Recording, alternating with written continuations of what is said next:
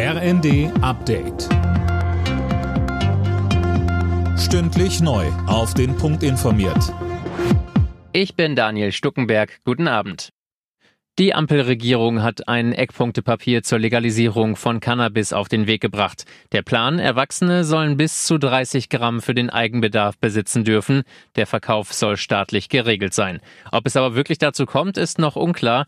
Bayerns Gesundheitsminister Holleczek hält nichts von dem Vorhaben. Er sagte bei NTV, Unabhängig von den vielen rechtlichen Fragen sagen mir die Mediziner, das ist der falsche Weg. Ich habe auch mit Apothekern nochmal gesprochen, die mir sagen, dieser Verkauf eventuell in der Apotheke entspricht auch nicht dem, was sie unter ihrem Heilberuf verstehen, also unter Medizin und Arzneimittel. Da gehen wir doch einen völlig anderen Weg, äh, wenn wir dieses Genussmittel freigeben. Und der Staat sollte das nicht tun.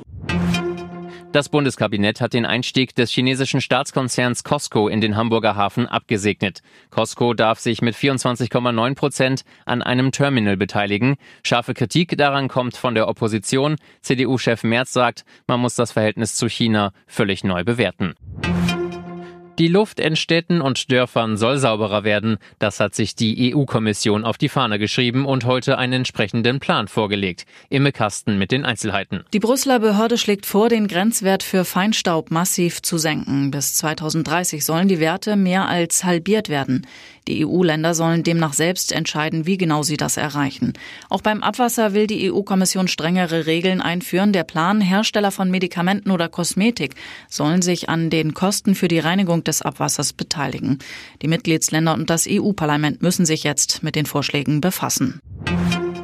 In der Champions League muss Bayern München heute beim FC Barcelona ran. Die Münchner haben bisher alle vier Gruppenspiele gewonnen. Leverkusen dagegen reist als Gruppenletzter zu Atletico Madrid. Und Eintracht Frankfurt hat Marseille zu Gast.